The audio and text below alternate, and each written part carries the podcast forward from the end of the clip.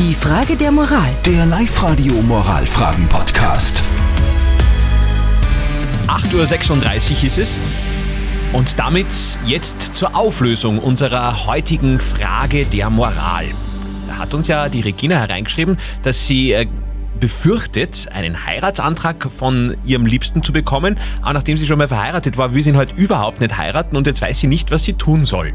Es sind wirklich ganz viele WhatsApp-Nachrichten von euch reingekommen. Die Sandra schreibt, ich habe schon mal einen Antrag abgelehnt und unsere Beziehung hat das zum Glück überstanden. Mein Freund war geknickt, ja, aber er hat es akzeptiert. Versuch Okay. es einfach. Die Hertha schreibt, wenn die Beziehung passt und offen ist, beziehungsweise über alles geredet werden kann, dann würde doch dein Freund jetzt schon wissen, dass du nicht heiraten willst. Vielleicht hast du ihm das Thema nicht wieder heiraten wollen, nur noch nicht genug kommuniziert.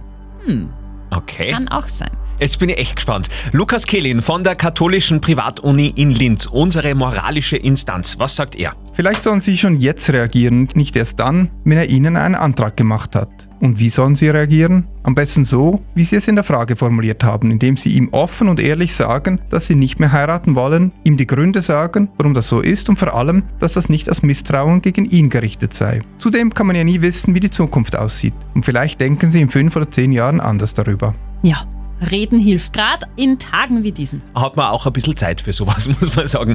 8.38 Uhr, wenn ihr eine Frage der Moral für uns habt, die ihr gerne beantwortet haben wollt hier auf Sendung, sehr, sehr gerne meldet euch über unsere Website liveradio.at. Die Frage der Moral. Der Live-Radio Moralfragen-Podcast.